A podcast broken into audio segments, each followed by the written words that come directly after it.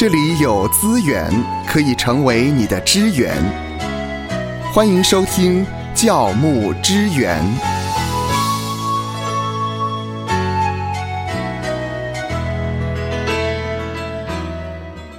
好，今天呢，芳华和夏乐老师继续来谈进食祷告。今天呢，我们要来探讨进食祷告在教会历史中的意义，以及它不同阶段的发展。首先呢，是这个进食祷告的历史上的意义哦。啊，我们提到四十天的进食祷告，在教会历史上，它其实是具有不同层次的一个深远意义。那以下呢，是一些比较可能的解释哦。就第一个，可能是象征耶稣在旷野中的四十天的进食。在圣经当中呢，耶稣在开始他的公开事工之前，他在旷野中进食了四十天。因此呢，一些基督徒就模仿了这个行为，来象征对耶稣的效法跟追随。那这种行为呢，在基督教的修道传统当中，其实蛮常见的，可以帮助人们更加专注在信仰跟灵性上。再来呢，第二层的意义有可能是提高灵性的警觉性。进食祷告，它是一个极度的自我克制，可以帮助基督徒把注意力从肉体上的需要转向灵性上的需要。这种行为呢，可以帮助人们更加专注于圣经的阅读跟祈祷，以及更深入的探索信仰。那第三层次可能是联系教会的这些成员。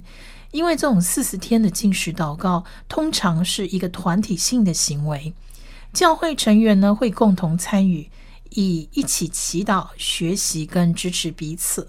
那这种行为可以帮助建立更深厚的群体感，促进教会成员之间的一个团结跟互助。那最后一层意义就是推动个人跟社区的转化。四十天的进食祷告呢，其实也可以被看作是一种灵性上的修炼，可以帮助人们更深刻的来反省自己的行为跟信仰，从而带来个人跟社区的转化。那这种行为也可以帮助人们更加清楚地看到自己的不足的地方，并且开始寻求更好的道路跟方法来改善自己跟周围的世界。所以，总的来说，四十天的进食祷告在教会历史中扮演了一个重要的角色，可以帮助人们更深入的探索信仰，提高灵性警觉性，而且可以联系教会成员以及推动个人跟社会的转化。是的，那四十天的这个禁食祷告，在基督教的教会历史中也具有悠久的传统。以下我们可以把它分成一些不同发展阶段来说明。啊，第一个很明显的就是初代教会的时期。嗯哼，初期的教会呢，有部分接纳法利赛人每周进食两次的传统。那从第二世纪开始，比较多的人遵守的禁食都是为了纪念主的受死跟复活，为期是两天。但是到了第四世纪初的时候，在埃及已经出现了四十天的禁食，因为耶稣呢曾经在旷野里禁食四十天。从第七世纪以来呢，天主教特别强调四旬期的斋戒应该有完全四十天的禁食，个人每天只用一餐，依照古代的习惯，这一餐呢是在晚间进行。那之后呢，又加上了小斋。小斋是什么意思？就是斋戒的斋哦，也就是禁用肉跟酒。那所谓的守斋呢，一样是斋戒的斋，就不只是指依照教会规定来实行禁食，也是指信徒在认罪告解之后所做的一切补赎刻苦的行为，包括了祈祷、朝圣、祭品等等。进食祷告呢，就渐渐演变为形式的一种善功修为。呃，这个听起来好像像天主教的进食，确实是啊。有关进食传统的演变，初代教会可以说就是处于一种关键性的地位，因为初代教会呢，这个时期离使徒时期最接近，嗯，信仰的纯正度也比较高。还没有严重变质，比较符合耶稣跟使徒的一个教训，而它的历史是值得我们去关注的。这里呢，我们来讲一个初代教父的一个事迹，也就是沙漠教父了哈。嗯嗯，就是初代教父有一位叫圣安东尼的，他被称为东方修道主义之父。那在安东尼之前，当然也有一些比较出名的教父主张苦修的生活啊，比如说教父居普良。好，他在信主之后，就立即变卖家产周济穷人。严格遵守道德的戒律，包括了独身、进食、祷告、默想、远离世俗以及追求圣洁等等。那苦修主义呢？它强调的是灵魂跟肉体是分开的，肉体是邪恶的，所以强调用各种方式来刻苦己身，包括了禁食、禁肉、禁享受，锻炼受苦的意志，默想自己的罪跟神的审判。原谅人，忍受人对自己的恶跟独居等等。那我们回到安东尼，嗯，安东尼呢，他生在埃及的富农之家。年轻的时候呢，他的双亲就去世了。后来他在教会中读到呢：“你若愿意做完全人，可去变卖你所有的，分给穷人，就必有财富在天上。你还要来跟从我。”还有一句话是：不要为明天忧虑，因为明天自有明天的忧虑。一天的难处，一天当就够了。他读到了这两节圣经，所以他就放弃了所继承的田产。他先把他的妹妹送到修院，那自己呢，就过着苦修的生活。他首先搬到了村外去学习沙漠的生活，大概二十年。哇！后来呢，他又搬到了沙漠荒废多年的一个军用的城堡，再生活二十五年。所以他一共待在沙漠里头有四十五年之久。他的朋友呢，每半年就把需用的面包供应给他，因为当地的气候干燥，食物不易变坏。他又认为说，灵肉是二分的。照顾身体是不属灵的事，所以他吃东西的次数就很少。那每日黄昏后呢，他才吃一次，有时候两三天，甚至四天以后才吃东西。那他的食物呢是面包跟盐，他只喝清水，他不吃酒跟肉。他认为呢，进食可以让人从圣灵领受分辨诸灵的恩赐，使人可以洞视魔鬼的诡计。而营养超量就会让他血液沸腾，激起肉身去犯罪，所以他吃东西真的是次数非常少。除了减少吃东西外呢，他也尽量减少睡眠，跟减少让身体得到松弛的机会。他能够彻夜不眠的警醒，很多时候他在粗糙的泥地上面睡觉，他不用油呢擦他的干燥的皮肤。虽然城堡里面住满了各类的爬虫，但是他还是决定住在里面。他坚信呢，当人肉体的满足被降低的时候，灵魂就会更加的健壮。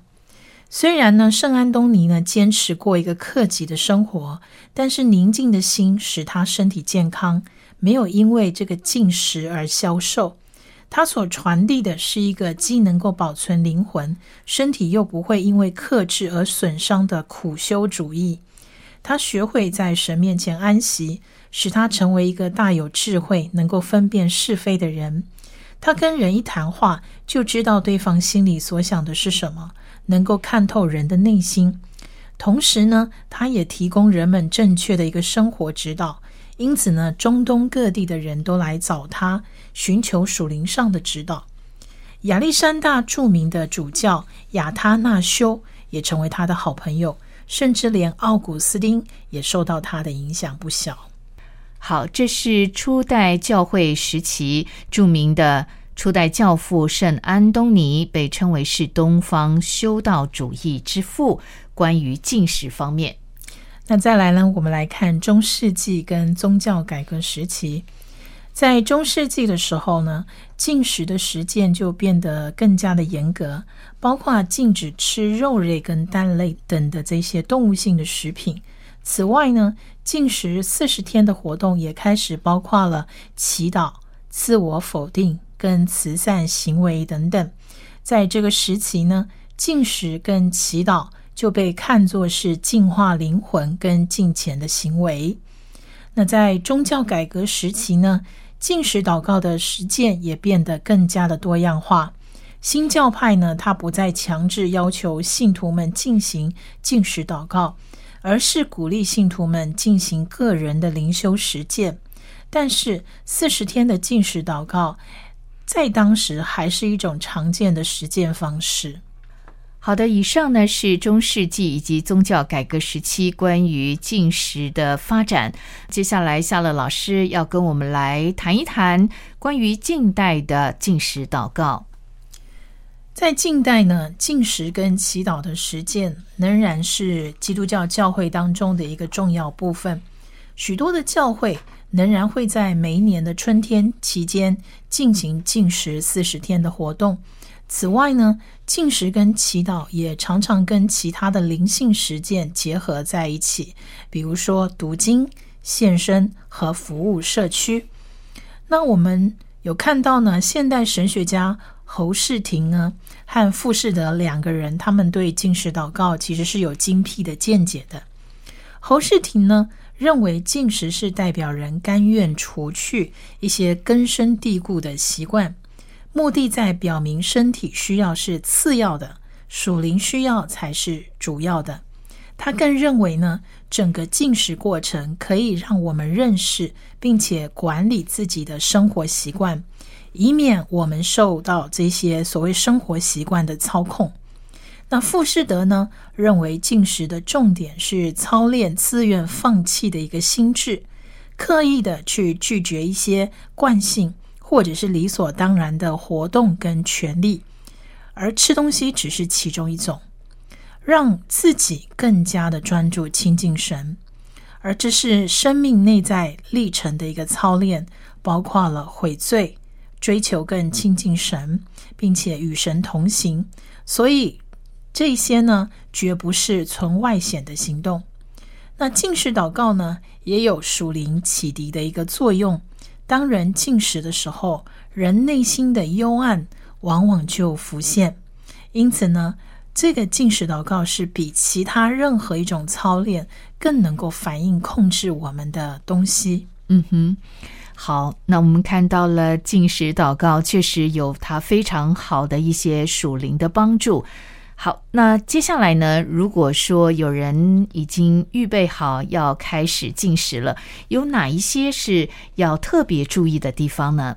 是的，从我们前面所讲的看来，其实进食祷告它就是一种中性的属灵操练手段。如果凡是做好了一些预备的话，进食祷告原则上是不会出什么大问题的。嗯，比如说我们开始进食的祷告的时间跟进行的方式，其实都是决定我们进食祷告到底会不会成功的一个关键。当我们遵循了下面我们要讲的可能几个基本的进食步骤来做，而且花时间亲近主的话，就会使这个进食祷告变得更加有意义，而且能够获得灵力的益处。比如说，首先我们就要先设定我们进食祷告的目标是什么。嗯哼，我们要知道你为什么要进食，我为什么要进食？为了在灵里的更新，寻求引导，得医治。解决问题，还是说为了得到特殊的恩典去解决困境呢？我们需要恳求圣灵在我们的进食祷告当中明确彰显他的带领跟目标，而这会使我们的祷告跟进食更加的具体，更加的有策略。透过进食祷告，我们在上帝面前谦卑自己，圣灵就会按照像历代志下啊七章所讲的。搅动我们的灵，苏醒我们的教会，医治我们的土地，而这个是进食祷告的时候要优先考虑的部分。再来，我们需要选择进食祷告的类型，而这一点刚好就刚好呼应了我们之前提到的几个值得警惕的案例。也就是说，我们不要执着于数字。我们需要为我们进行的进食祷告的类型来祷告，但是千万不要执着于四十天的这种数字的进食祷告。有一些基督徒总觉得四十天的进食祷告力量才大，或者是他觉得四十天的禁食祷告会让我们更加属灵，甚至觉得四十这个数字是一个完美的数字，我们要按照四十天来祷告才会蒙福。但是其实这一些都只是对四十天禁食祷告的纯粹误解而已。耶稣呢，暗示所有跟随的人都应该要禁食。但是对他来讲，是在于信徒是何时进食，而不是他们是否愿意进食。那进食之前呢，我们需要先决定的事项，比如说我们要进食多久，是一餐、一天、一周、几周，还是四十天？我们都会建议初学者应该慢慢的开始，再逐渐增加进食祷告的时间。那我们也需要问一下上帝哦，上帝希望我们进食的进食类型是哪一种？比如说，我们只喝纯水，还是说我们只喝水跟果汁？那我们要喝哪一种果汁，以及多久喝一次？或许这些小细节我们也需要注意到。那我们要限制哪些身体或者是社交类的活动呢？我们每一天。愿意花多少的时间在祷告跟读上帝的话语，以及在进食之前，我们要先做这些尾声，会使我们在遇到身体的试探跟生活的压力想要放弃的时候，会帮助我们持续进食下去。再来第三个步骤，我们要做一个灵里的预备，就是预备心。进食跟祷告的根本，它其实是在于悔改，不认罪。就会阻碍我们的祷告，而我们可以做几件事来预备我们有这样的一个心，求上帝帮助我们先列出自己的罪过的清单，我们来向圣灵承认说我们所犯过的每个罪过，而且接受上帝的一个赦免。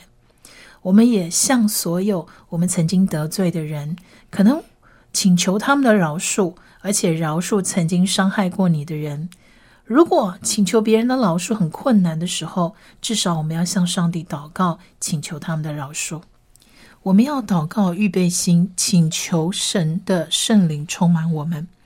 我们也要将自己的生命完全降服在耶稣基督，把他当做我们的主，拒绝服从我们的属世的本性去行。我们也要默想上帝的属性，包括了神的爱、权柄、能力。智慧、信实、恩典、怜悯以及其他的相关属性，我们也要带着期待，并且开始我们的进食跟祷告。当然，在进食祷告的期间，我们千万也不要低估了邻里产生的对立。嗯，因为撒旦有时会让我们的身体跟邻里之间的交战更加的强烈。除了邻里预备稳妥之外，我们也需要身体上做预备。进食之前呢，我们需要有适当的一些预防的措施。如果说注意，我们有服用处方签或患有慢性疾病的时候，我们更需要特别警醒。首先得要咨询我们的医生。在没有专业监督的情况下，有一些人是不适合进食的。这里我们需要提醒：身体如果做好了适当的预备。就会让我们更能够很快的适应饮食所产生的强烈变化，使我们在祷告当中全然的定睛在主身上。当然，我们也不要急着要进食，我们首先要让身体准备妥当了以后，再进行这个进食祷告的活动。在开始进食之前，我们可以先从减少食量开始。避免食用高脂肪跟含糖的这些食品。那接下来，当然一切稳妥了，一切适应之后，就是我们进食祷告的时候了。愿神赐福收听节目的你，就让这一次的教牧支援成为你侍奉的资源。